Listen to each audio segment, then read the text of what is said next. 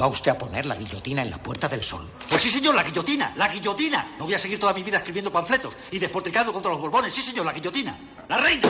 ¡Zas! Guillotina. Los chulos de la reina. ¡Zas! Guillotina. Los chulos del rey. ¡Zas! Guillotina. Los ministros. ¡Zas! Guillotina. Los obispos que los rodean. Guillotina, guillotina, guillotina, guillotina. Todos guillotinados. Sí, señor, la guillotina. ¿Ha terminado usted? Sí, señor. Vamos a comer. Welcome to Carne, Carne Cru- Cruda, Cruda, the album. Join us for danger, excitement, innovations, and Emitiendo desde los estudios Cudi para toda la galaxia. En colaboración con el diario.es. Carne cruda. La República Independiente de la Radio. Pablo Iglesias tiene secuestrado al gobierno, pero el gobierno decide sin Pablo Iglesias. Pablo Iglesias controla a Pedro Sánchez, pero Pedro Sánchez ningunea a Pablo Iglesias. Pablo Iglesias es totalitario, pero Pablo Iglesias no manda nada. Vamos, que Pablo Iglesias es un oxímoron según la oposición y sus medios. Es al mismo tiempo una cosa y la otra, casta y chusma. Dios y nadie, Stalin y el coletas, es el vicepresidente Schrödinger, lo hace todo y no hace nada. El caso de Iglesias es cuántico. No ha hecho ni la mitad de lo que dijo que haría, pero le critican como si hubiera hecho mucho más. Le atacan más por lo que no ha hecho que por lo que ha hecho. Nunca un político con tan poco poder real ha sido criticado como si tuviera todo el poder. No ha expropiado, no ha nacionalizado, no ha creado un banco público, no ha conseguido la devolución del rescate bancario, no ha derogado la reforma laboral ni la ley Mordaza, no ha roto España, ni nos ha convertido en Venezuela. De hecho, el líder de la oposición venezolana se ha instalado en nuestro país. Sin embargo, le combaten como si hubiera hecho todo eso y mucho más. Yo creo que sus votantes tienen muchas más razones para ser críticos con él, por haber templado su audacia, por su personalismo, por apartar a los críticos, por sus incoherencias, que las tiene como todos. Sin embargo, es la derecha la que vierte su bilis contra el personaje. Pero la clave no es Iglesias, ni siquiera es Podemos que está lejos de lo que prometía ser. Es lo que Podemos representa, es el movimiento social que dio lugar al partido y ha roto el bipartidismo y ha cambiado la agenda política y ha cuestionado los privilegios y ha perseguido a la corrupción y ha traído más pluralidad, transparencia y democracia. El sistema le ha convertido en el saco de los golpes porque representa a la gente que puso al sistema contra las cuerdas. Le atacan a él para derribar el cambio de este país. Aunque Unidas Podemos no sea el 15M ni las mareas, sigue siendo el partido que ha llevado esa voz hasta el gobierno. Y eso los guardianes del orden no se lo perdonan. El orden establecido no quiere un nuevo orden. Tampoco le perdonan que señalara sus vergüenzas. Por eso se lanzaron sobre él cuando se compró el chalet, porque por fin podían llamarle casta. Llaman casta, pero luego no le admiten en ella. Otro misterio cuántico. El chalet no es más que el símbolo en el que meten todo el rencor que le guardaban.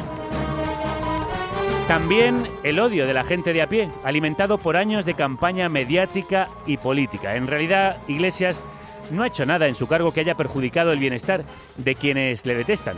Si les preguntas, dicen Venezuela, ETA, Coletas, La Rata, el Chepas, el del Moño y Galapagar, poco más.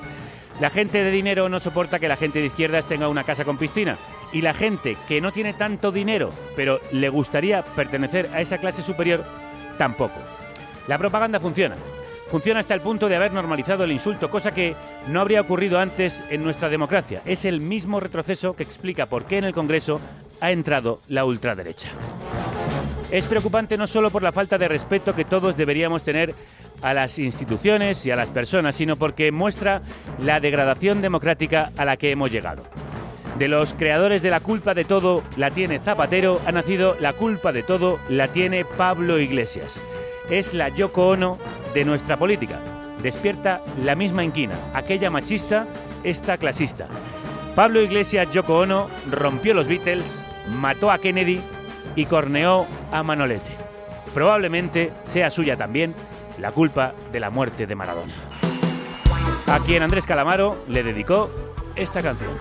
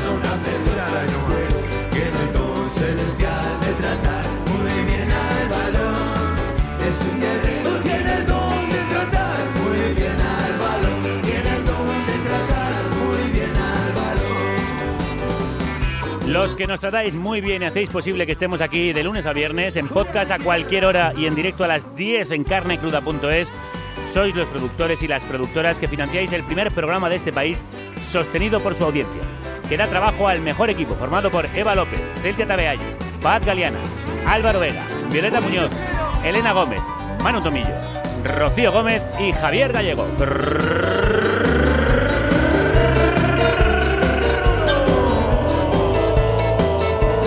Maradona no es una persona cualquiera, es un hombre pegado a una pelota de cuero. Tiene el don celestial de tratar muy bien al balón. Es un guerrero, tiene el don de tratar muy bien al balón. Tiene el don de tratar muy bien al balón. Trató muy bien al balón y muy mal a las mujeres. Maradona murió ayer en el Día contra la Violencia Machista y hay que recordar también ese rincón oscuro de la biografía de un ídolo, que lo fue a pesar de eso y precisamente por ser un dios tan imperfecto. Un pibe de barrio que dio alegría al pueblo, al que representó y defendió, un jugador tan grande que era inabarcable, un hombre tan pequeño que tiene lo peor de todos. Y por eso quizá le acerca tanto a tantos, aunque a nosotros nos alejan tanto esos episodios de maltrato. A nosotros, a diferencia de Calamaro, sí nos importan algunos de sus líos. No sus adicciones, de las que fue víctima, sino cuando otras fueron víctimas de él. El mejor ejemplo de que la obra y la persona no siempre juegan en el mismo equipo. Un pésimo ejemplo para la educación. De ella hablamos hoy. Pasamos examen a la nueva ley de enseñanza.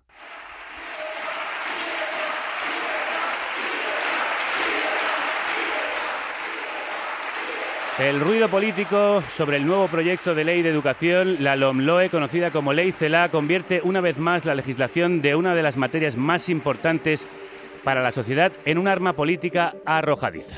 De los gritos del Congreso a las manifestaciones en coche, aupadas por las escuelas concertadas, que encuentran en esta ley un ataque a la libertad. Como ya sabéis, ya lo he dicho en este programa, en mi opinión lo que ellos llaman libertad es la defensa de sus privilegios. Se trata de la octava ley educativa que sustituye a la ley BERT, aprobada en el Parlamento y que ahora tiene que pasar por el Senado. Cuéntanos, Elena Gómez, crudos días. Crudos días. Aprobada con 177 votos a favor en el Congreso, tan solo un voto más de los necesarios para una ley orgánica. La ministra de Educación, Isabel Cela, defiende su propuesta. Uno, reducir el abandono escolar temprano, que es el segundo más alto de la Unión Europea. Dos, carrera profesional docente, que debe adaptarse a la realidad que vivimos con un periodo de inducción. Tres, y PP, Ciudadanos y Vox la acusan de atacar la escuela concertada y, como señala la responsable popular Sandra Moneo, Destierra el derecho de los padres a elegir la educación y el centro educativo en el que escolarizar a sus hijos, imponiendo un monopolio estatal docente. No, si elegir se puede elegir. Eh, lo que no se puede elegir tan claramente es que a uno le paguen la escuela privada, como ya hemos explicado en este programa en anterioridad. De nuevo falta consenso en la Cámara. En este caso cuenta con el apoyo de siete grupos políticos, PSOE, Unidas Podemos, Esquerra Republicana de Cataluña, PNV, Más País Eco, Nueva Canarias y Compromís. Mientras que en el caso de la ley anterior, la LOMCE, que desarrolló José Ignacio Bert, solo contó con el apoyo del Partido Popular. El esfuerzo se ha volcado en deshacer la última ley Bert, con la eliminación de la referencia del castellano como lengua vehicular o la prohibición del pago de cuotas en las escuelas concertadas. Un terreno de juego político sembrado por el enfrentamiento que poco ayuda a mejorar la educación de este país. Y para analizar mejor esta ley y poner el foco en las necesidades reales del sistema, hemos invitado a expertos en educación. Hablamos con Manuel Muñiz Pérez, que es profesor titular de la Universidad de Oviedo, experto en políticas educativas. Manuel, bienvenido, crudos días.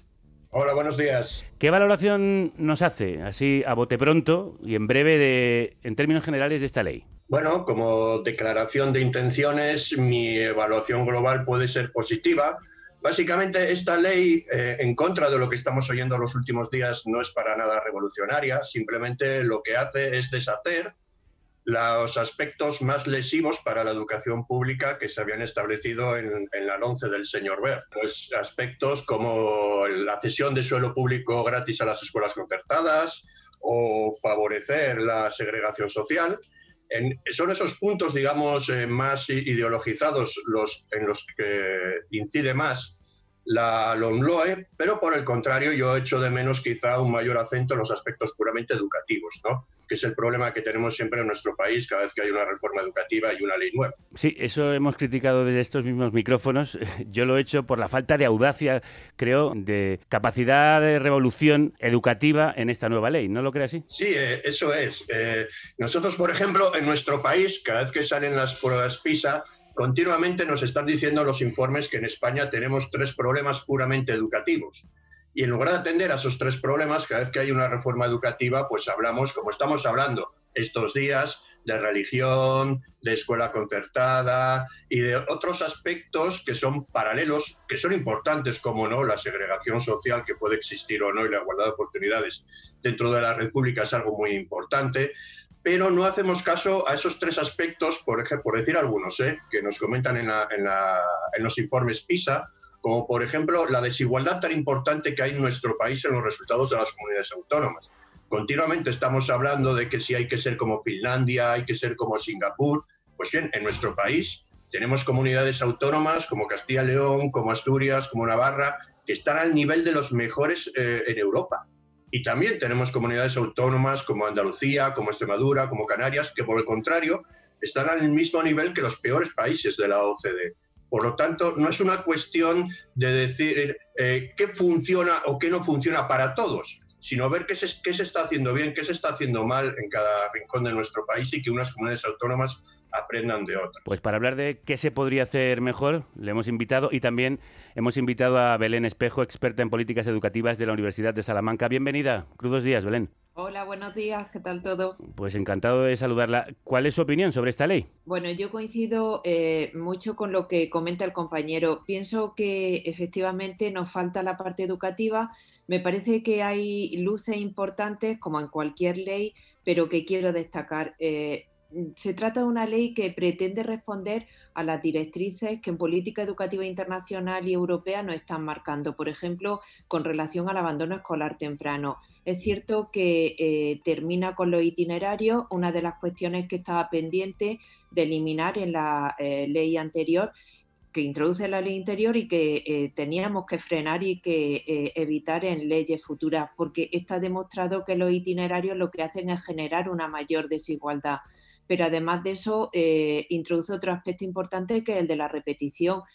Los organismos internacionales, concretamente la OCDE, em, continuamente nos están eh, diciendo que tenemos que rebajar esas tasas de repetición porque España es uno de los países con mayores tasas de repetición de la Unión Europea y me parece que también incide en ese aspecto que es muy importante. Y luego otra cuestión que introducía el compañero y que tiene que ver con las políticas de cooperación territorial. Es verdad que existen desigualdades importantes a nivel de comunidades autónomas, pero creo que eh, en esta ley se habla de un éxito compartido o con corresponsabilidad con todos los actores o con los que son protagonistas, por ejemplo, el alumno, por ejemplo, también la familia, el centro y las administraciones educativas.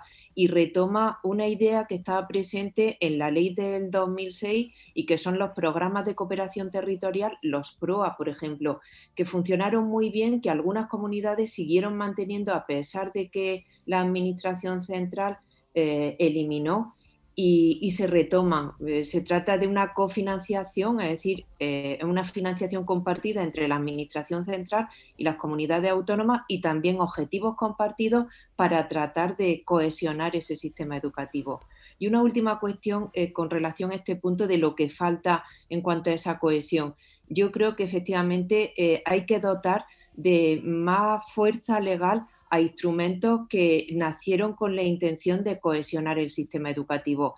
Por ejemplo, hablo del Consejo Escolar del Estado, por ejemplo, hablo de la conferencia sectorial, es decir, una serie de instrumentos que han ido apareciendo desde la década de los 80 hasta el momento actual y ahí introducimos los objetivos europeos, pero que eh, algunos de ellos deberían tener un carácter más vinculante para poder realmente aplicar cambios en el ámbito de la educación y que afectaran por igual a todas las comunidades. Vamos a desgranar el contenido de esa ley por extenso, pero primero vamos a quitarnos de encima algunas de las controversias, a veces muy interesadas, por parte de algunos partidos. Uno de los puntos más polémicos ha sido la educación concertada, Elena. Sí, la LOMLOE prohíbe el pago de cuotas a los colegios concertados a través de sus fundaciones o de las extraescolares fuera del horario escolar. La Confederación Española de Asociaciones de Padres y Madres del Alumnado, CEAPA, y la Asociación de Colegios Privados e Independientes, CICAE, entregaban hoy mismo a la ministra Isabel Celá un nuevo informe sobre la política de cobros y tarifas de centros concertados. ¿Y qué dice ese informe? El informe está elaborado con la información que 336 centros educativos concertados facilitan a las familias y señala que el 90% de estos colegios cobran cuotas mensuales y en un 89% de los casos son además obligatorias.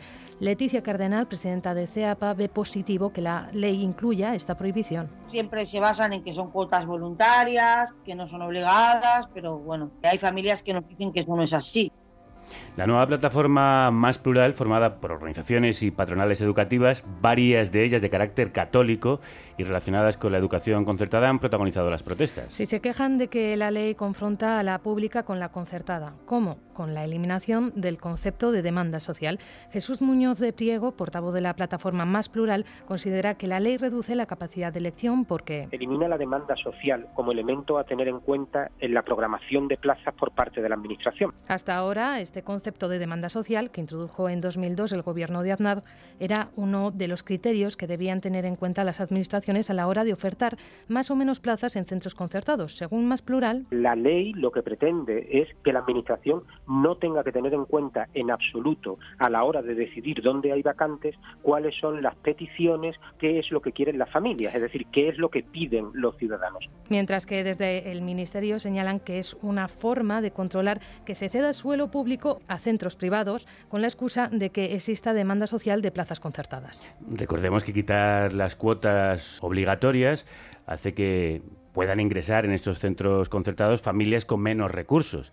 Y también se ha dicho que eso era una forma de segregar de una manera clasista la entrada a esas escuelas. Manuel, usted desarrolló el trabajo de investigación Colegios Concertados y Selección de Escuela en España, un círculo vicioso. ¿Cuál es el círculo vicioso al que se refiere? Bien, el, tema de la escuela concertada en nuestro país y la segregación social vendría a ser el gran elefante en la habitación de nuestro sistema educativo. Todo el mundo que sabe que está ahí, todo el mundo sabe que existe, todo el mundo sabe que hay pago de cuotas semi-obligatorias en los colegios concertados, pero preferimos hablar de otras cosas colaterales y, dejarlo ahí, ¿no? Pues bien, ese, ese, círculo vicioso en el que junto a mi compañero Roberto Fernández lo desarrollamos en ese, en ese artículo, viene a ser pues simplemente cómo se va perpetuando en el tiempo un hecho que es completamente racional. Por un lado, las familias, como es lógico, buscan los mejores compañeros para sus hijos.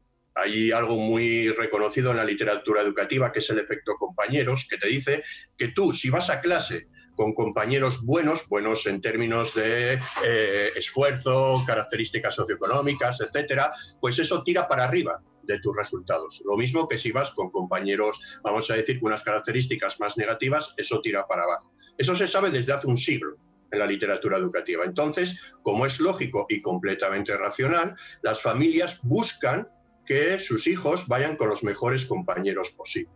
A eso le sumas que en nuestro país actualmente hay una segregación socioeconómica entre el alumnado que va a la escuela concertada y el que va a la escuela puramente pública. Es algo que existe, es un hecho. Pues bien, las familias lo conocen y por lo tanto, siguiendo esa pauta completamente racional, buscan llevar eh, en, en, una parte importante a sus hijos a aquellos centros donde tienen una cierta seguridad de que pues, va a haber menos porcentaje de inmigrantes, va a haber menos porcentajes de alumnos con necesidades específicas de apoyo, etcétera. Esto lo que hace es crear un exceso de demanda en esos centros y si algo se sabe en la teoría económica y educativa es que cuando hay un exceso de demanda, quien escoge no es la demanda, es la oferta. Y entonces, eh, si entre comillas se le permite a la escuela concertada seleccionar de alguna manera el alumnado de, esa, de ese exceso de demanda, se va perpetuando en el tiempo esa diferencia en las características socioeconómicas de una y otra categoría de escuelas y por lo tanto también esa segregación social que busca al menos atenuar o al menos evitar en parte esta nueva ley Lonlove. Que cuidado, o sea, como dije al principio, no es para nada revolucionaria, simplemente lo que hace es eh, dar un paso atrás respecto al paso que había dado la anterior ley LONCE. En ningún caso y ahí hecho en falta un esfuerzo pedagógico por nuestros gobernantes. En ningún caso se habla de cerrar escuelas concertadas, en ningún caso se habla de prohibir que los alumnos vayan a escuelas concertadas. Sencillamente lo que se busca es revertir el apoyo eh, decidido que tenía la anterior ley a favor de la escuela concertada y en contra de la educación pública cuando hay que ser conscientes de que son dos patas del mismo banco de la red pública y por lo tanto tienen que coexistir. Otra cosa es en qué condiciones van a coexistir. Me alegro que lo diga eso, Manuel, porque yo aquí mismo también defendí que yo creo que esta ley debería haber sido más ambiciosa y proponer una bueno, desaparición progresiva de la concertada en favor de una pública para todos y para todas, que es lo que un Estado debe ofrecer. Belén. Pero claro, date cuenta de que simplemente si solo con revertir lo de la última legislación. Ya tenemos manifestaciones en las calles y que parece que se va a acabar el mundo. Bueno, pero esas siempre van a existir. Por eso creo que hemos ido más adelante. los gobiernos tienen que estar por encima de esas cosas, sobre todo cuando creen en los proyectos. Ese esfuerzo pedagógico de comunicación. Eh, que, no cuelen esos bulos y esas fake news que estamos oyendo toda esta semana. La ley también incluye que la religión es de obligatoria oferta, pero no obligatorio cursarla. La nota no contará en el expediente ni para las becas y no tendrá asignatura espejo, como antes era ética, para aquellos que no escojan religión. Elena. Mientras que desde la plataforma más plural critican esta decisión, desde la Confederación de Sindicatos de Trabajadoras y Trabajadores de la Enseñanza, Mariluz González, su portavoz, reclama laicidad. Yo a mí me parece muy bien que los centros educativos cedan el espacio para las catequesis de religión, de las que sean, me da igual, pero fuera del horario escolar. Por ejemplo, ahora mismo con el problema de la COVID, los grupos burbujas se, se rompen para poder tener clase de religión, que es que es alucinante. Belén, ¿realmente es complicado eliminar la religión de las aulas? ¿Qué supone esto? Sí, yo pienso que efectivamente es una cuestión controvertida, igual que lo es el tema de la libertad de elección. Hay cuestiones recurrentes porque eh, se trata de aspectos que aparecieron recogidos en el artículo 27 y que seguimos tratando de gestionar, pero que eh, generan muchos enfrentamientos por la carga ideológica que tienen. Uno de ellos es el de la libertad de elección, que eh, solamente quiero hacer un apunte. pienso que una de las leyes más completas y que mejor trato de recoger eh, este punto que enfrentó a partidos políticos fue la LODE, que efectivamente lo que hizo eh, fue recoger distintos tipos de centros y habló de los centros concertados, pero claro, sujeto a una serie de contraprestaciones, es decir, tenían que cumplir una serie de exigencias. Eh, yo creo que estamos dentro de una reflexión que nos lleva a la racionalidad económica. Eh, los poderes públicos deben contribuir, porque así lo establece eh, la Constitución, el artículo 27, deben contribuir a sufragar eh, centros privados pero siempre dentro de unos límites, es decir, tenemos que buscar esa coexistencia entre centros públicos, centros concertados y centros privados. Y, y la línea fundamental y el eje vertebral tiene que ser el de la escuela pública. Y luego mm, quien quiera una serie de prestaciones específicas, que elija. Pero yo creo que la libertad de elección sigue existiendo. Lo que pasa es que se introduce esa racionalidad económica que planteó en su día la LODE, pero que se ha ido abandonando. Belén, no debería desaparecer la concertada, quiero decir, que apareció en realidad para asumir los alumnos de las escuelas católicas porque no había dado tiempo a extender el sistema educativo público. En países como Irlanda tienen un 100% de educación pública, en Finlandia un 98%. Eh, en Alemania, en Francia están la entre- mayoría, en la sí, mayoría tienen prácticamente todo el sistema público. Ya quien quiere ir a una privada que se lo pague. Sí, sí, sin duda. Eh, la mayoría de los países tenemos una presencia de la escuela pública que es muy significativa, pero también, y es cierto que cuando se introduce esta fórmula de sufragar nos encontramos con escuelas libres, como pasa en Suecia, como está pasando también en otros países, que lo que hacen es rebajar a veces los contenidos y se identifica la libertad con composición social y por otra parte con entorno seguro. Y yo creo que esta es una cuestión que habría que matizar. No sé si se podrían eliminar los centros concertados tal y como los entendemos ahora mismo en nuestro país, pero sí que se mm, tendría que matizar y que gestionar de otra manera totalmente diferente. Es decir, no podemos entender la educación como una empresa, sino que debemos buscar la colaboración entre los centros y aquellos centros que siendo privados reciban un fondo público tienen que cumplir una serie de requisitos, que es lo que plantea esta ley. Y a mí me parece que es correcto. Es decir, la admisión de. Por otra parte, el tema de la admisión de alumnos que eh, aparece recogido en informes como Tali, por ejemplo, nos dice que cuando intervienen en, la administración regional o la administración nacional hay una mayor igualdad. Por tanto, es que eso se tiene que revisar a través de comisiones de eh, garantías que permitan ver si cuando hay una mayor demanda que oferta hay que establecer unos mm, criterios y se cumplen esos criterios. Yo creo que esta es una cuestión que se podría gestionar perfectamente, no desde el ruido político, sino desde la necesidad educativa. Hoy estamos intentando quitar ese ruido y hacerlo desde la reflexión que están ofreciéndonos nuestros expertos. A esta ley también se le ha acusado de acabar con los centros de educación especial, Elena, pero es falso. Lo que hace la ley es dar un plazo de 10 años a los centros ordinarios para estar acondicionados para aquellas personas que necesiten una educación especial. El objetivo es lograr escuelas inclusivas. De hecho, Naciones Unidas, tanto en 2018 como en 2020, ha llamado la atención a España por violación del derecho a la educación del alumnado con discapacidad. Así que la ley sería una respuesta a estas sanciones, aunque Jesús Martín, portavoz de CERMI, el Comité Español de Representantes de Personas con Discapacidad, reprocha que la LOMLOE recoja la inclusión como un principio inspirador, pero no como un derecho. que es lo que nos permite reclamar ante la justicia en caso de incumplimiento. En esta ley para nosotros de mínimos abogamos para que se garantice la libertad de elegir a las familias la modalidad educativa que quieran para sus hijos. Es decir, que si unos padres con una niña con un respirador quieren que vaya al cole de su barrio con sus hermanos, la administración debe poder asegurarlo por ley.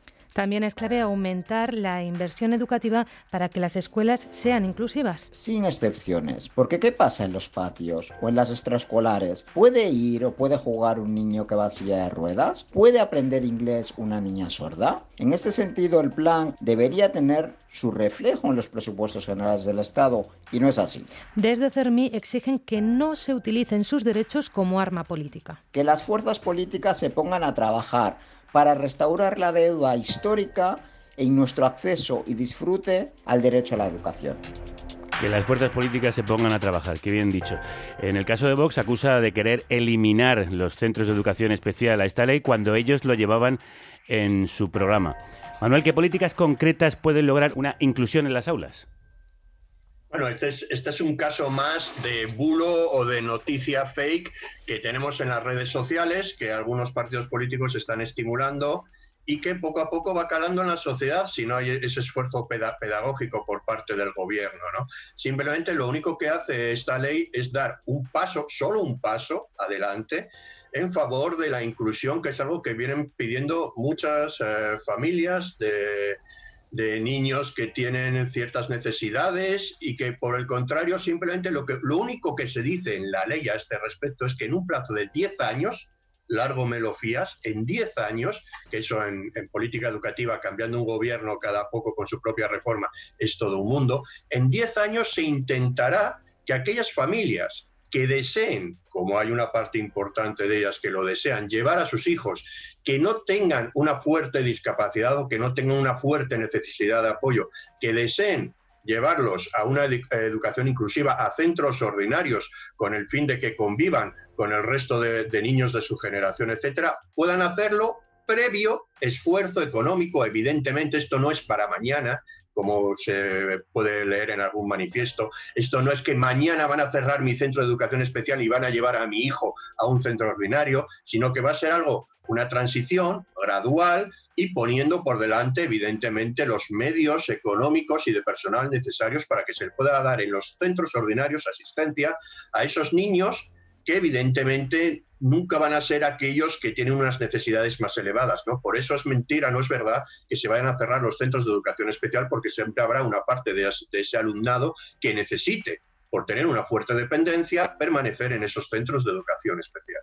La eliminación del castellano como lengua vehicular en esta propuesta de ley también ha monopolizado las críticas. Elena. Hasta 2013, con la LOMCE, no aparecía en la ley nada relacionado con que el castellano tuviera que ser vehicular. En este caso, se considera de forma igualitaria el castellano y las lenguas cooficiales en las autonomías donde existan. Sin embargo, según Ana Losada, portavoz de la Asamblea por una escuela bilingüe, la eliminación del castellano como lengua vehicular conlleva... a partir de ahora, cualquier comunidad autónoma bilingüe puede hacer lo mismo que está haciendo de hecho Cataluña, que es excluir el español como lengua en la enseñanza y que nuestros hijos no puedan estudiar en su lengua materna en su propio país. Según Losada, el sistema debe valorar el entorno sociolingüístico del centro para garantizar que exista una conjunción entre las distintas lenguas. Mi hija estudia en un colegio en Hospital de Llobregat y su entorno es castellano-hablante. Es normal que mi hija, en un entorno castellano-hablante y con lengua materna castellano-hablante, en su centro hubiera más asignaturas en catalán que en castellano, pues porque el refuerzo tendría que ser el catalán. Eso no significa excluir al castellano como lengua vehicular, sino dar más prioridad al catalán porque se necesita más, porque ese entorno es castellano-hablante. Pero al igual que mi hija, una niña que ha nacido, por ejemplo, en Trem, en Lérida, con un entorno catalano-hablante, debería ser al revés. Ella, ella, debería de tener un 60% de asignaturas en castellano y un 40% de asignaturas en catalán, por ponerte un porcentaje, ¿no? La ministra de Educación y FP, Isabel Cela, ha defendido que la consideración del castellano como vehicular solo hiere sensibilidades y que... En la disposición decimos que todas las personas tendrán dominio pleno y equivalente, tanto en castellano como en las lenguas cooficiales si las hubiera. Y más, establecemos medidas compensatorias para que las administraciones educativas así lo logren. Belén, ¿queda desprotegido el castellano al desaparecer la denominación lengua vehicular en la ley de educación? Yo no creo que quede desprotegido. Mm, pienso que no era necesario, me parece que, como antes se ha comentado, hay aspectos educativos que requerían eh, mayor centralidad en la ley, pero creo que es una cuestión meramente formal. Eh, es cierto que eh, las lenguas cooficiales están reconocidas a través de distintos modelos lingüísticos en aquellas comunidades que tienen esa lengua cooficial, pero me parece que para nada va a disminuir la presencia del castellano mm, y se trata simplemente de eso, de un mayor reconocimiento de esa variedad lingüística cultural que tienen las comunidades autónomas. Me gustaría hacer un apunte también eh, con relación al último, a la última reflexión sobre los centros de educación especial.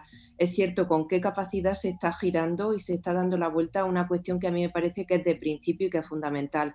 Pero no solamente a mí, estamos hablando de que durante muchos años hemos tenido requerimientos internacionales que nos dicen que eh, tenemos que eh, ir introduciendo a alumnos con dificultades en centro ordinario. El principio de la inclusión que ha ido eh, cambiando de denominación a lo largo de las leyes y que ha ido evolucionando de una manera yo creo que muy favorable. Y por otra parte, eh, la sentencia judicial, es decir, el ámbito judicial nos viene a decir también que tenemos que hacer nuestro papel educativo que a veces se nos olvida. Yo creo que hay ámbitos que pueden ser más progresistas que el propio ámbito educativo, como puede ser el judicial. Es decir, eh, esta es una cuestión, eh, yo creo que de, educación, de derechos, de dignidad. Lo que se dice en la ley es que adaptemos a los centros, dotemos de recursos a los centros públicos y a los centros eh, ordinarios para que todo el alumnado tenga posibilidad de estar en esos centros, porque es que hay muchas veces en las que las familias se encuentran con dificultades para matricular a su hijo en centro eh, ordinario. En el informe PISA de 2018 eh, aparece una tasa de repetición en España del 28,7% del alumnado frente al 11,7% de la OCDE y un abandono escolar del 17% que, como señalabais, es muy preocupante. ¿Qué se ha hecho al respecto y qué herramientas deberían aparecer en la ley para solucionarlo, Manuel? Ahí ya entramos en el terreno puramente educativo, que es el que yo creo que debería ser central en cualquier reforma educativa. Pues bien, eh, en este punto, siempre desde los organismos internacionales nos dicen que nosotros en nuestro país tenemos un problema con los extremos. Tenemos un problema con los alumnos eh, muy malos o que obtienen peores resultados. Y ojo, y es algo que no se suele comentar, y que tenemos un problema con los alumnos excelentes, con los alumnos buenos. No hacemos nada, no estimulamos a los alumnos buenos y por ahí nos dicen en los organismos internacionales que también tenemos un problema. Tenemos pocos alumnos excelentes. ¿Qué se puede hacer? en cada uno de los dos aspectos. En cuanto a los alumnos que obtienen peores resultados, yo soy un firme defensor de la atención temprana.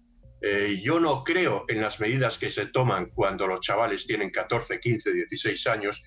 Eh, eso ya se ve venir de antes. En la educación primaria, en los primeros años de educación primaria, ya se observa alumnos que tienen dificultades, alumnos que se van quedando retrasados y yo creo firmemente que es ahí, en los primeros años de la educación primaria, cuando un chaval tiene 7, 8, 9 años, cuando hay que invertir más hay que dedicar más tiempo, más personal de refuerzo, más recursos económicos para que esos chavales en ese momento ya se enganchen al ritmo del resto de la clase. Ahí viene eh, algo que esta ley no, se, ha comentado, algo que esta ley viene a reforzar, que es el tema de la educación infantil, que a mí me parece muy importante, eh, sobre todo la etapa de 3 a 6 años. Se ha comprobado científicamente que da buenos resultados, que mejora los resultados los chavales que ya van en educación infantil a un cierto nivel educativo. Y por lo tanto yo creo que es en esas edades eh, tempranas en las que tenemos que profundizar y aumentar recursos y esfuerzos. Y por otro lado, como os comento,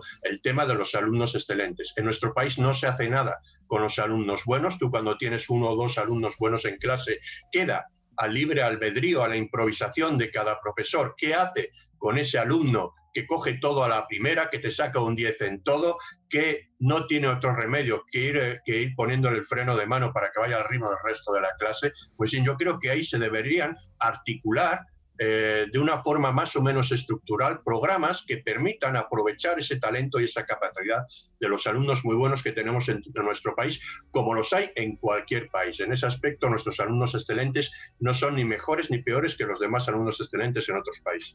Ah, ya lo ha dicho Manuel, hemos entrado en el territorio de lo verdaderamente educativo, más allá de las polémicas y del ruido mediático y político. Elena. Mariluz González, portavoz de la Confederación de Sindicatos de Trabajadoras y Trabajadores de la Enseñanza, señala otras carencias. Con clases de 35 en espacios reducidos, pues no se trabaja bien. No están de acuerdo con la eliminación ética del currículo y se quejan por la interinidad que existe en el sector que estemos en un 23% o 25% de profesorado interino es malo. ¿Por qué? Porque no da estabilidad, o sea, no da continuidad a los proyectos, no da continuidad a los programas y luego el profesorado que también siente ese menosprecio. ¿Qué otras cuestiones sobre la ratio de alumnos y sobre los currículos crees que se han dejado pues atrás o no han sido suficientemente audaces en esta ley? Belén. A ver, yo apuntaría varias ideas. Por una parte, eh, creo que hay etapas clave, es decir, la transición, por ejemplo, de la primaria a la secundaria debería reforzarse eh, porque está demostrado también que es uno de los puntos débiles y que eh, hay que trabajar para que esa transición se produzca de la mejor manera posible. Necesitamos también eh, mejorar profesionales, em, sobre todo la formación pedagógica del profesorado en el ámbito de la secundaria entender que van a trabajar con un alumnado muy diverso y muy complejo y nada seleccionado. Y a mí me parece que esto es muy importante, con lo cual hay que eh, darle a herramientas a los profesores de secundaria para gestionar esa complejidad educativa con la que van a tener que convivir y que entiendan que es importante la transmisión de contenidos, pero sobre todo lo que es importante es motivar al alumnado para que sea capaz de llegar a, a esos máximos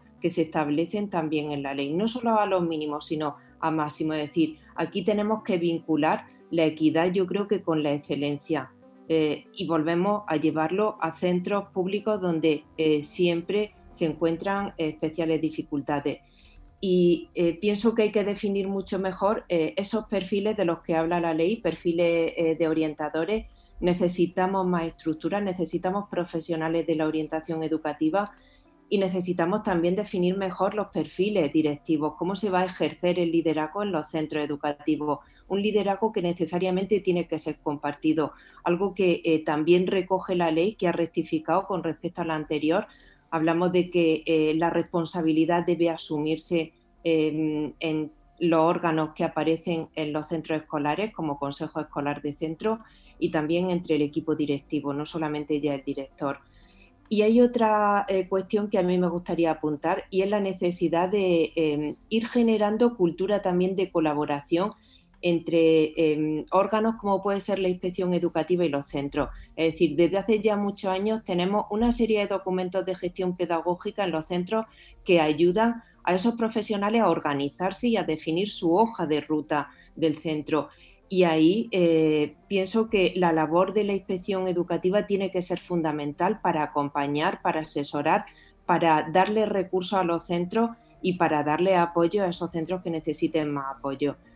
En la ley se habla también de mm, alcanzar una educación democrática, ecologista, feminista, digital y afectivo-sexual. Manuel, ¿Está el, profesorado, ¿Está el profesorado preparado para dar estas materias? Eh, ¿La formación del profesorado es un agujero en esta ley? Eh, bueno, eh, no sé si es precisamente esta ley la que debe tapar, digamos, e, e, ese agujero.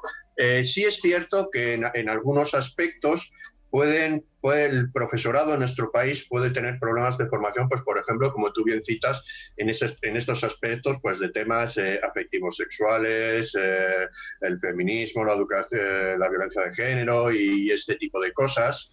Eh, no obstante, a mí, a mí me gustaría romper una lanza por el profesorado en nuestro país porque creo que tiene que hacer frente a un problema muy importante que se ha agravado en los últimos años en nuestro país, que es la pérdida de respeto en nuestra sociedad por la labor de los profesores.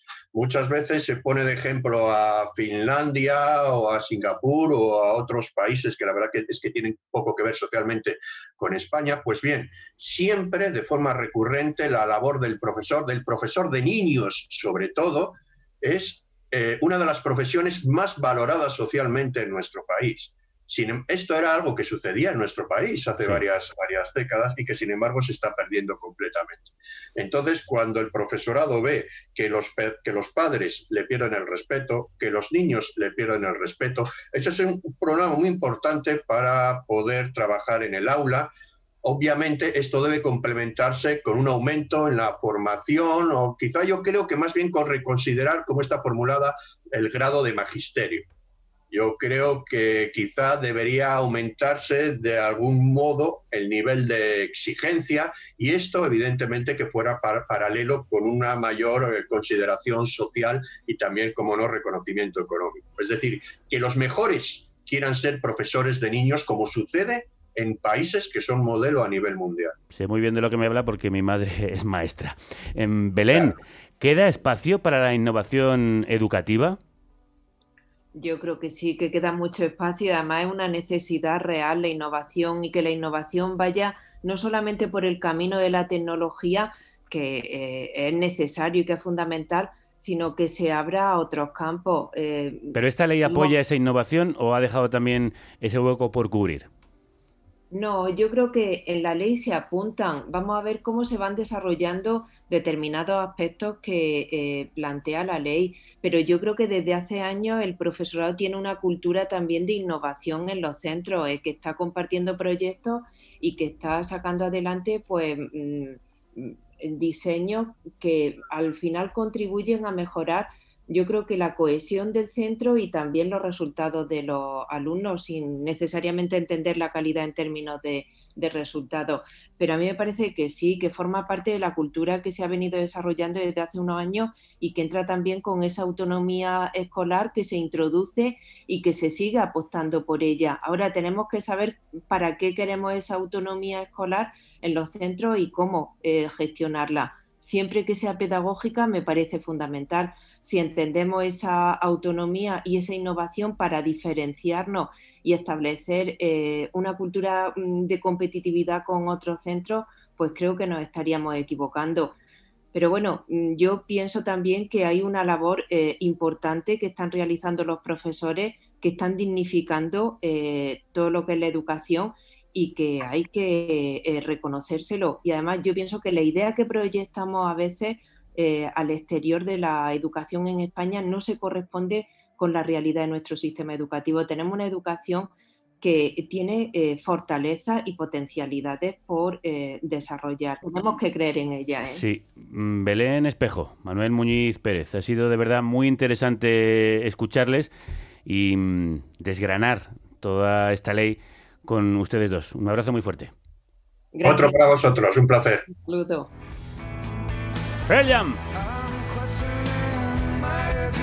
Cuestionando la educación, como dice Eddie Vedder. Elena Gómez, muchísimas gracias. Enorme trabajo. Gracias.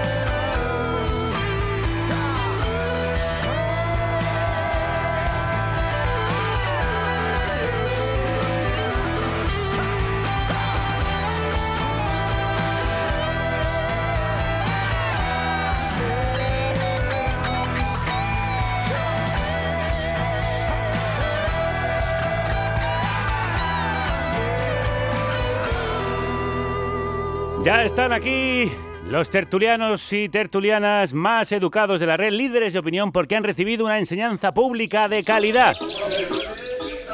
Con todos ustedes, la madre de todos los debates. Con todos ustedes, los tertulianos. Sí, sí, sí, sí. Después de un par de semanas en cuarentena regresan nuestros, nuestros debatuiteros, tuices, humanoide, Pepe Macías, ¿cómo estáis? Hola, ¿qué tal? Razonablemente bien. Y tenemos hoy que saludar a uno de nuestros líderes eh, en las redes, líderes de opinión en las redes. Lo estáis disfrutando en su propia página en Instagram, dos fotos, y también como colaborador de la página de Instagram de Carne Cruda y de nuestro Twitter. ¿Cómo está usted? Dos, dos fotos. Hey, buenos días. Eh, un placer saludarle. ¿Estás nervioso? Mucho, demasiado. pues relájate, relájate, que te lo vas a pasar muy bien no con... nada simpático ni gracioso, que es que si tengo alguna gracia, no mucha, es en las fotos, que hablando de eso no tengo puta gracia. O sea, que no esperen Bueno, nada pues simpático ni nada de esto de mí. No mientas, a mí me ha dicho que eres tartaja. Esto, esto, lo, va- esto lo vamos a aprovechar. Eso está muy bien. Sí, eso desde Está muy bien. Lo de reírse, lo de reírse de las taras ajenas está fenomenal. O sea, Arevalo ha hecho carrera con eso, yo creo que... Que ese Muy bien, tú dices. el nivel que. Has empezado con el nivel que, que- que queríamos. Bueno, a partir de ahí ya solo puede estar cómodo. Eh, Ya estás sí, ya, ya entra, me han dado dos puñaladas, digo, bueno, pues ya... ya No, no, desde el está. cariño más absoluto. O sea, Claro, se claro. puede, puede haber algo mejor en este Te mundo. puedes sentir como en casa. Bueno, ¿qué tenemos me, hoy? Me, me encanta porque he puesto Vader, el de Pearl Jam, que, me, que lo flipo y me ha relajado y tal, y ahora, pum, una puñalada. Pero vamos, sí, soy tar- tartamudo y, y siempre la lío. Y no eres gracioso. Eh, está muy bien. Hemos invitado lo mejor que lo mejor de cada casa. Sí, sí, bueno, eso está bien. ¿Qué así. tenemos hoy, Pepe? Bueno, pues hoy, como es el Día de Acción de Gracias, vamos a celebrarlo. ¿Con un pavo? No, con gansadas. Y haciendo unas gracias sobre los titulares de la semana. Para empezar, Buenísimo. A partir de ahí ya... Información con carácter. Todo va a ser 140 subir. caracteres. Y el primero de los titulares lo protagoniza el hermano de Camilo, Felipe VI, que ha dejado temporalmente de ser el preparado para ser el confinado. Es verdad, eh, tuvo contacto con un positivo y está en cuarentena. Sí, fíjate, a juego con el padre. Eh, pobrecillo. ¿Tendrá dónde aislarse la zarzuela? ¿Habrá tapers en Palacio? Y lo peor es que ya no puede ver a la gemela Solsen. ¿Quién, quién le habrá contagiado? Cualquiera, si es que saludar con la manita es muy peligroso hoy día. Y eso es el 80% de su trabajo, saludar Desde con la zarzuela dicen que fue en una reunión personal. Yo cada vez que dicen desde la zarzuela pienso en un mantón de Manila y cantando. El rey está en cuarentena. Fue en una reunión personal. Mejor que esté en cuarentena que ejerciendo por ahí el derecho de pernada y contagiando a Tutiplén. Sí, oye, yo creía que los reyes, al ser inviolables, no les afectaba el coronavirus. ¿Has dicho coronavirus? ¿Y no has puesto ninguna musiquita? Sí, es que he decidido madurar Anda y ya. que, y que ya, no se, ya, no se, ya se puede hablar del tema. Ahora hay otra cosita de la que no vamos a hablar en esta sección. Ay, ¿qué cosita es? Pues el tema ese de que hay que sacrificarse ahora para... Salvar la Navidad. ¡Temazo! ¡Temazo! Y si tu abuela la palma, la ponemos en el portal. Salvar la Navidad. Salvar la Navidad. Si hay tercera ola, construimos otro hospital. Oye, qué bonita letra. Yo propongo que Maravilloso. el próximo día nos des la letra y la cantemos Sí, todos. sí, sí, sí, todos. Sí, estaría bien. Lo he puesto ya para como el corte inglés, para ir haciéndolo durante Claro, toda es como las luces, ya se encienden, ya se enciende aquí la canción de la Navidad de Para Pepe. que Bueno, Navidad. yo ya ponía a mi abuela en el portal antes, ¿eh? O sea, no, tampoco es una cosa. Sí, sí, es tradición familiar. Abuela, tú siéntate ahí. Sí, sí, igual que en la playa o en el portal. O sea, ya sí. Pero en el portal de Belén o en el portal de casa, que también Depende, Depende. depende, de la época. depende de la época En del verano año, fresca. depende del frío. Claro, en verano en el de casa. Bueno, Pepe, ¿qué? Pues eso, que cada vez que decimos salvar la Navidad, un reno de Papá Noel muere. De coronavirus. Sí, que además Papá Noel es grupo de, riesgo. Eh, ¿Pero vamos a hablar de Papá Noel o de Reyes? Eso es, yo los confundo. Pero bueno, de tertulianos, el rey ha suspendido su agenda hasta el 2 de diciembre. ¿Notáis la diferencia? Buf, pues, pues yo fue enterarme de la noticia y, y, y afrontarlo todo con, con mucho miedo. Con ese terror de un niño que ha soltado la mano de sus padres en un centro comercial, atestado de gente y que no los encuentra. Me siento desorientado en un barco falto de timón, sin capitán y a la deriva en un mar lleno de peligros. que- pues, la verdad es que ni me he enterado. O sea, yo, yo lo, lo que más gracia me hizo fue imaginarme las risas de Felipe VI llamando, oye, mira, que es que no puedo ir a trabajar. No, no, no enteré.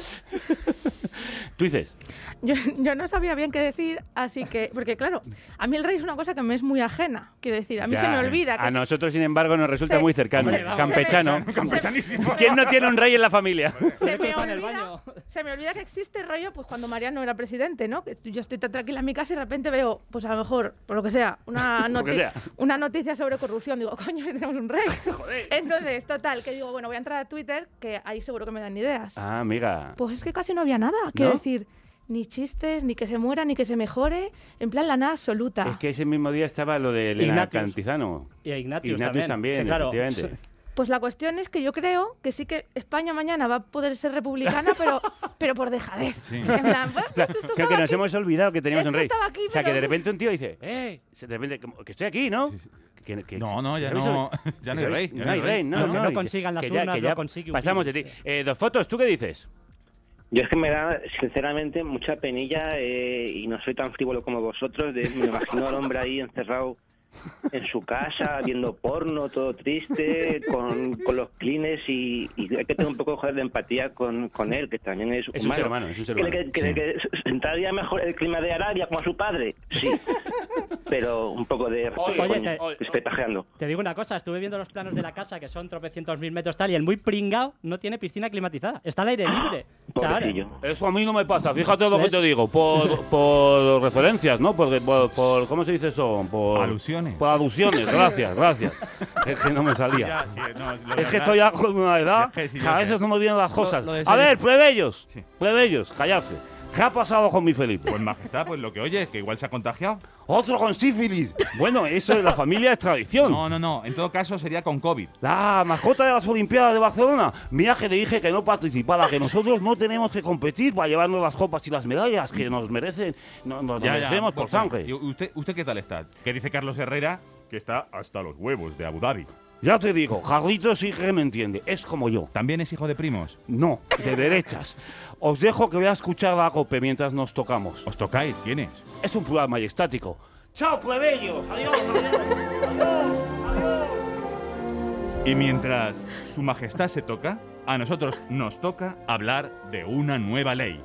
Y se aprobó otra ley de educación, La ley CELA. Un poquito desafinada ha quedado, ¿eh?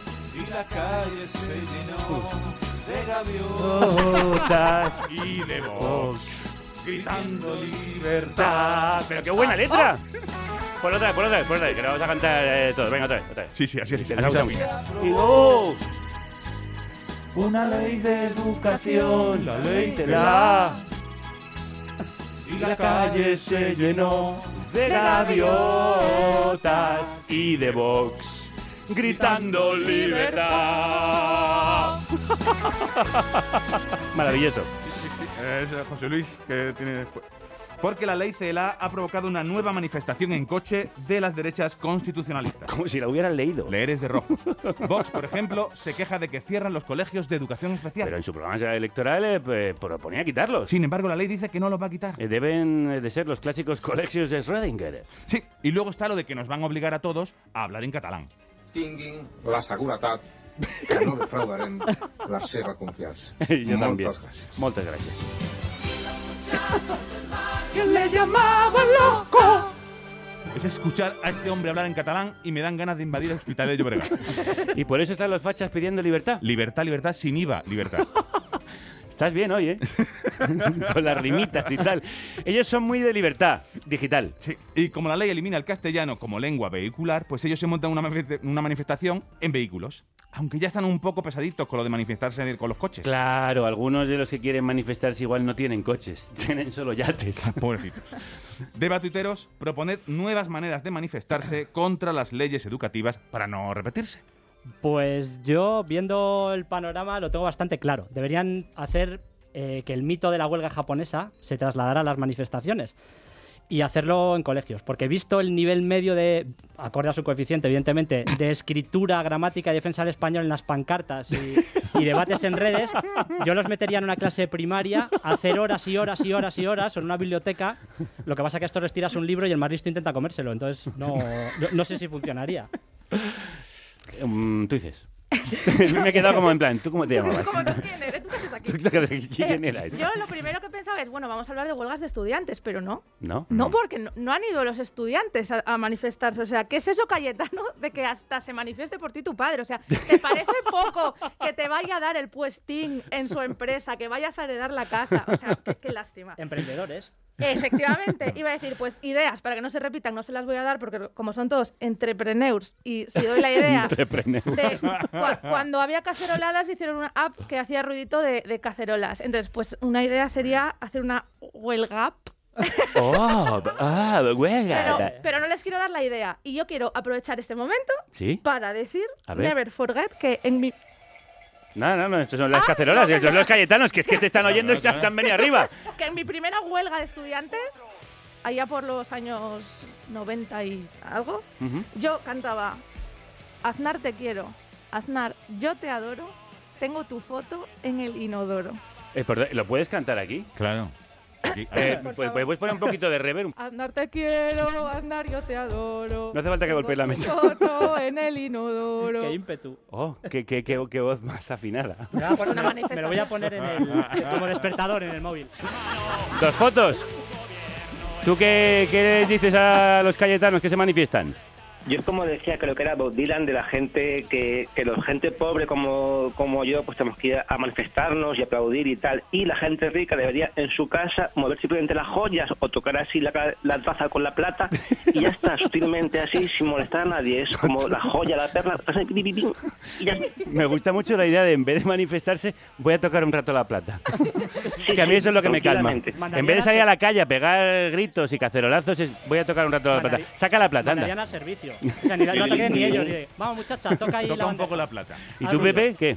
Eh, yo creo que deberían hacerlo, seguir haciéndolo en coches, pero hacer un poco como la escena inicial esta de La La Land, que empiezan a salir de los coches y a bailar, y que por un lado pues salga de repente Ayuso y la, la, la, la, la, la, y entonces hagan todos al final un baile así coreografiado en plan Sí. fachalán. Bollywood. Me gusta, es lo me que- gusta. Es lo que aportaría. Bueno, Oye, está yo, bien. yo perdón, uy, perdón, perdón. No, no, tú adelante, este es tu espacio. ahora ya. Y ahora que se sabe tu nombre, Yo, antes de que acabemos, acuérdate de que te cuente una cosa. Mm. Hay que crear hype. No, no, Oh, sí. oh, no, no. no. O sea, sí, sí, porque me lo dijo antes y, y me quedé ahí un poco. Pues Al final. mientras esperamos, pasamos a los hashtags. no, yo estoy bailando La La Land. Ah, La La Land. ¿Qué es esto? La La Land. La La Land. Que ha dicho Pepe La La Land y, eh, y tenemos ahí a Celtia al pie del cañón cambiando músicas como si no hubiera un mañana en nuestra DJ. Ah, DJ que- Celtia, DJ Tabeallo. Lo que, lo- que coño es de tu tierra, joder. Soy- No, es de la mía. Ah, no es de la tuya. Pero bueno, Estoy que no doy, estoy, que no una, ¿eh? la nuestra, mejor dicho, mía no es. La, tuya que la nuestra. Bueno, venga. Mm, ¿Ahora a dónde vamos? Ahora y vamos a unos hashtags. Marchando una de Hashtag, hashtag. hashtag. A mí me gusta mucho el fútbol, Pepe. Hashtag, es que hashtag precisamente podría ser Hashtag. el nombre de una nueva vacuna. y es que de eso vamos a hablar ahora. Vacuna me mata. No. Me la pondré. Qué vergüenza ajena. Vacuna me mata. Una me mata. De Miguel Bosé. En mis venas Ni rastro de 5G. lo más fácil. Lo más fácil. Saber morir. Vacuna me mata. Ojo, tenías ahí a huevo. Vacuna me mata. me mata, Miguel Bosé, gorro de plata. Es- es- Eh, lo ahí lo dejo, ¿no? Estaba ahí, sí, sí, Para la próxima versión. Hay- Magnífico. Hay más estrofas. ¿Ah, sí? Pero vamos a dejarlas ahí. No, de momento no. No, déjalo. No, las puedes ir trayendo siempre que quieras. Y de vacunas no vamos a dejar de hablar en un rato. Vacuna me mata. Muy bien. Es la letra negacionista. No, negacionista, no, no, no, no, no. Bueno, sí, la letra es de Miguel Bosé. Se ha dicho que yo he dicho, que han dicho, que yo he dicho que el bicho no existía. ¿Qué ha dicho? ¿Qué ha dicho? Que no he entendido lo que ha dicho. ¿Qué ha dicho? No ni idea, pero tú dile que a todo que sí y asiente con la cabeza. Claro. No sé que se enfade. Y se ponga a comprar niños. Bueno, el asunto es que actualmente estamos inmersos en la guerra de las vacunas. ¿Quién da más? 93% de efectividad. ¿Lo ¡Ya veo? veo, ¡Subo! subo! ¡95! ¡Ya vamos! ¿He oído 97? ¡Sí, 97 aquí! 97 la de una. ¡Adjudicado! Hicimos un programa sobre vacunas. Yo es que escucho a Carlos Herrera. sé, sé que tenemos la de Michelle Pfeiffer, la moderna de Malasaña, la de Oxford que tiene nombre de Cose Caro. Sí, AstraZeneca. Eso, ¿ves? Esa y la de los rusos. Sputnik 5. La de la perra laica. Eso. Deba tertuliano. ¿Quién llegará primero al 103% de eficacia? ¿Cuál creéis que llegará a España? Humanoide. Pues mira, yo creo que si puedes eh, hacerte un cocido de pangolín y comerte un murciélago, que estás inmunizado, y creo que hay una vacuna ya desde hace muchísimos años que es eh, hashtag Ozzy Osbourne. Porque es- sí. Es verdad, ese tío es inmortal. Claro, a mí, que conste que yo debo ser inmortal porque me escupió al lado y me tocó sudado. O sea, ¿Sí? que- sí, sí. Yo lo he visto varias veces. También debo de estar inmunizado. No, Pero y- no, si y luego podríamos- estabas en las primeras filas, caía su Sí, sí, sudor. sí. No, no, es que es acojonante. Y podríamos hacer otra, ¿Me estáis dando una envidia? aquí tirando de, tirando de patria, podríamos hacer otra, y también muy, muy al nuestro, que es, te la pones y ya veremos si hace algo, que es la vacuna de padrón.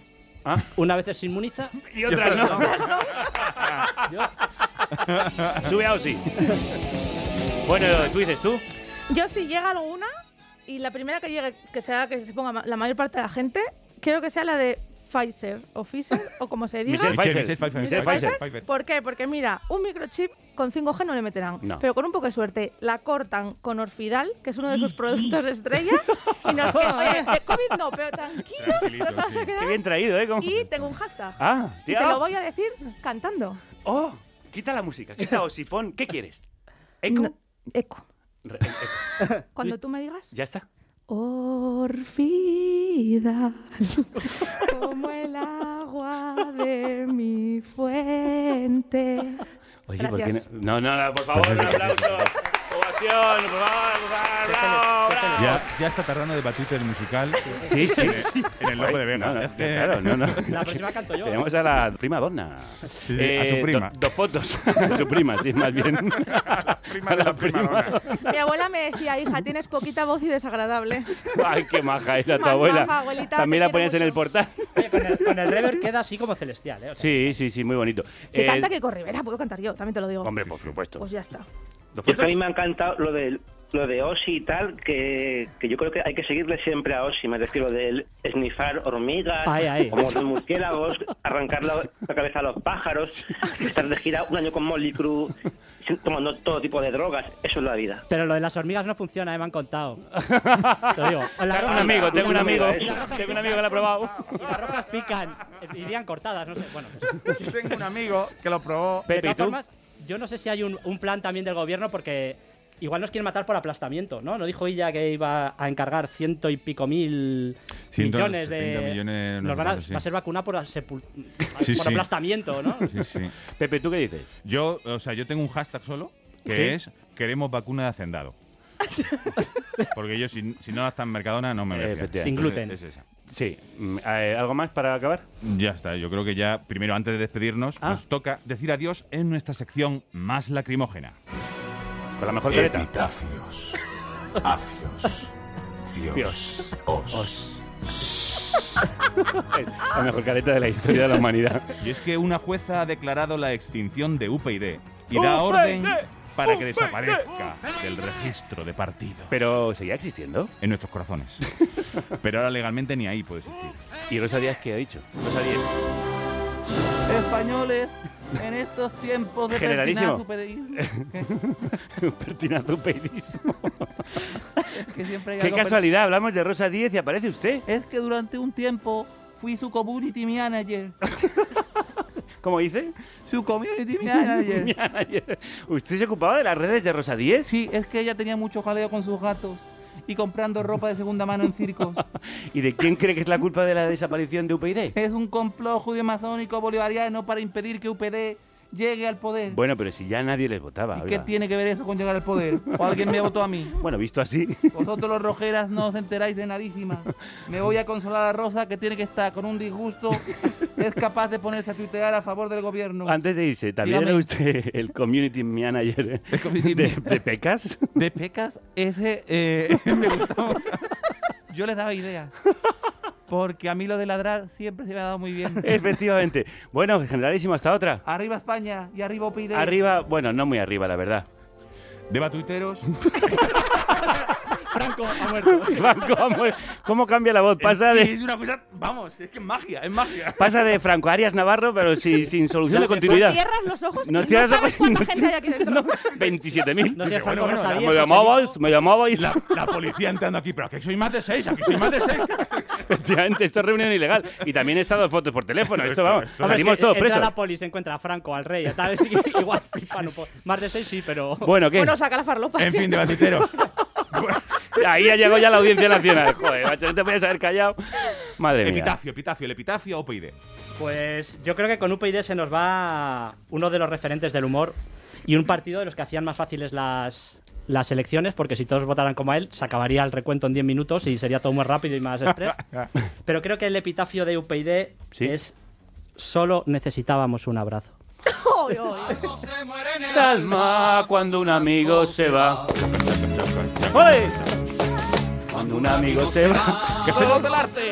En el alma cuando un amigo se va. Y tú, tú dices cómo despides a UPyD. Yo no sé si me van a poner la música que he pedido. Eso es el epitafio, que también. No pasa nada. Ahí está. Ah, a mí. Españoles. UPyD ha muerto. que es que el otro día tuvo como mucho éxito esto y quería aprovecharlo. El tu tirón. éxito en tu casa. Eh, me ha escrito gente. A lo mejor dos personas, pero me han escrito. Me ha escrito gente es el nuevo Oigo Voces. Bueno, eh, yo lo que he hecho es buscar epitafios famo de famosos. Nosotros tenemos a Franco, tenemos a Franca. Así. Sí, sí, sí. Oye, oye. Ah, no, que hacía de Arias Navarra. Arias Navarra. De Arias Arias Navarra. Navarra. Eh, bueno, yo busca- Que no te dejamos, perdón. Stop, señoros. Sí. He buscado epitafios famosos y yo creo que de todos los que he leído, el que más le pega a UPyD es este, que es de Winston Churchill. Idiomas, ¿eh? A ver. Churchill. Estoy listo para encontrarme con mi creador. Si mi creador está listo para encontrarse conmigo, es otra cosa. Sánchez, Vilutarra, cabrón, te reviento. ¡Sube esa música, sube, sube! Bueno, dos fotos, supera eso. Yo, Javier, es que básicamente, que ya aquí casi esto va a acabar el programa y tal, yo es que venía a hablar de mi calendario, A que ver. sacamos la semana que viene un calendario al 2021 Es verdad. de mesa y de cocina precioso con, con imágenes de Neil Young, de Lola Flores, Es de. Green, de Glam Parson, de Dylan, de Andy Warhol, de Alien, muy bien, muy bien. todo muy bizarro, muy bonito, de Muy bonito. baloncesto, NBA, punky, y sale la semana siguiente. ¿Y dónde se puede encontrar esto? precioso y no tengo un duro y Claro. me encantaría que la gente lo comprase, pero que sería un acto precioso, no como el de UPyD. El único trabajo que tiene dos fotos realmente remunerado es este. Sí, sí, sí, sí, Y- y- y- en serio. Y, No, en serio, en serio. Mira, fíjate, yo se- se lo voy a comprar y eso que tengo el de y yo no- 2020 Y nada, simplemente comprar el calendario para la cocina, precioso, Lola Flores, Maravilloso. Clean, Flores, No. Todo, todo, bonito. obra de dos fotos. ¿Y dónde se puede conseguir esa obra de, as- de arte, maestra? Bueno, eh, lo edita Omnibazar, que es una tienda de libros y cómics de Granada, la mejor tienda del mundo, y después se venderá en otras más tiendas físicas como Madrid La Integral u otras, pero sobre todo... Y por el internet. Lo que se anunciará es online en la tienda de Omnibazar. Omnibazar, Omnibazar. También podéis acudir al Instagram de Dos Fotos. Si no sois ya seguidores, a tenéis que a serlo. Twitter, a Facebook, Twitter, a carne eh, cruda, todo estará ahí. que estoy arruinado. Bueno, estaba contento que has venido a hablar de tu libro y has hablado de tu libro. Muchísimas gracias, Javier. Nada, la que tú tienes. Bueno, y Pepe, ¿tú qué? Eh, yo, yo quería hacer, oh, mira, yo creo que hay que despedir a UPyD antes de despedir el programa y yo creo que para despedirlo lo que tenemos que escuchar es un himno en su honor. Cuando Rosa no era nadie, Tony cantó con UPyD, rap inolvidable de Fernando Sabater.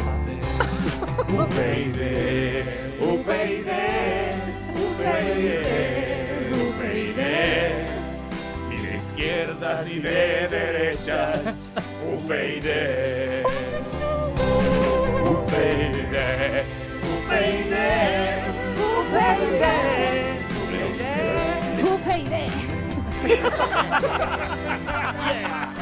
Muy bien. Ese momento de negrata ahí como de UPyD. ¡Guau! De Twitter musical ya. Ay, bueno, pues se acabó. ¿Qué me estás diciendo? Tiene un folio y sabe cómo usarlo. Que tengo, he venido a decir cosas. Ah, que todavía y no no hemos vengo acabado. a pedir para mí, vengo a pedir para... Pero todos vais a hablar de vuestro libro y No. aquí sin avisar. No, no. Oye, yo vendo un Opel Corsa. Venga, que se me acaba la del parque. Venga, a ver, que se me acaba el parking, que me toque ir. ¿Qué, qué era lo tuyo? ¿Qué era lo tuyo? Chotis, pero si no me lo ponen voy hablando. Venga, Choti, Choti. No, Llegues a Madrid, morena mía, pero a ver, ahora, cuando diga... voy a ser temperatriz de la Y hablando de lavapiés...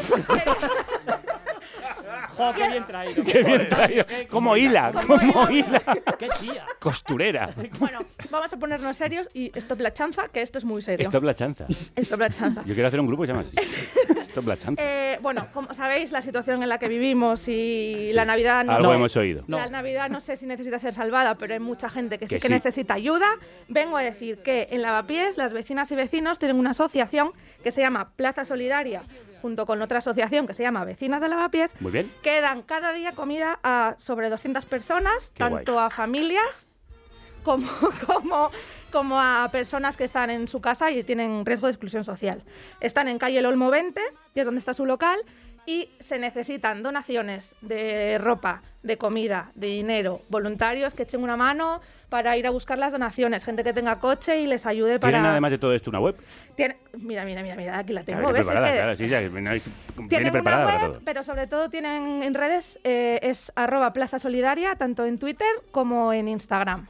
Vamos a hablar en próximos eh, fechas, próximas fechas, de toda la red de apoyo que se está generando en todo el Estado español. Hay muchas asociaciones de vecinos y vecinas como esta y hay que ayudar a todos los que tenemos cerca. Así es. Muy Así bien. que arroba Plaza Solidaria. Ahí os esperamos con los brazos abiertos. Muy bien. Este aplauso es para ti, para Plaza Solidaria y para todas las plazas y todas las redes de apoyo que se están generando en nuestro país. Bueno, pues se acabó esto. Sí, como UPyD. Pobres, ¿eh? Justo ellos No, espera, que con las... He escrito un poemario, quería... ¿Me dejáis terminar ya el puñetero programa? Bueno, pues eso, justo ellos, eh, los de UPyD, que con las limitaciones de seis personas eran los únicos que podían hacer mítines. Y manifestarse en sol. Yo también quiero aprovechar para mandar un saludo a mi amiga Alicia, que Bueno, Ay, pues nada, yo me voy yendo y ya termináis vosotros. Mira. Mira. Cerráis la puerta cuando os vayáis, ¿vale? Si es que da igual, aquí la gente es muy egoísta, aquí solo importa. A la gente solo importa. Salvar la Navidad. Y si tu abuela la palma, la ponemos en el portal. Salvar la Navidad. Salvar la Navidad. Y si hay tercera ola, construimos un hospital. Humanoide, Twices, dos fotos, Pepe Macías. Hasta la próxima, Franco, hasta la semana que viene. ¡Fum, fum, fum! La ponemos en el portal. Y a vosotros volvemos mañana con un programazo que hay de todo. Vamos a hablar de tropicalismo loco, de psicodelia y música colombiana y novelas psicodélicas y yo que sé qué más. Mm, hasta mañana. Sí, sí, que un poquito más y en palmas, ¿eh? En, en, ya es que no sé ni cómo se dice. Dicamaitín, en Cademá, Viararte, hasta llueu, hasta mañana Hasta mañana. y que la radio os acompañe. Está poseído. Sal de ese cuerpo. Sal To- de ese todas las lenguas cooficiales y las que no son cooficiales están dentro de mi cuerpo. El demonio dentro es eso. Mira, se oye por ahí el teléfono a dos fotos. ¡Dos fotos! ¡Adiós! ¡Chao! ¡Pal bambino!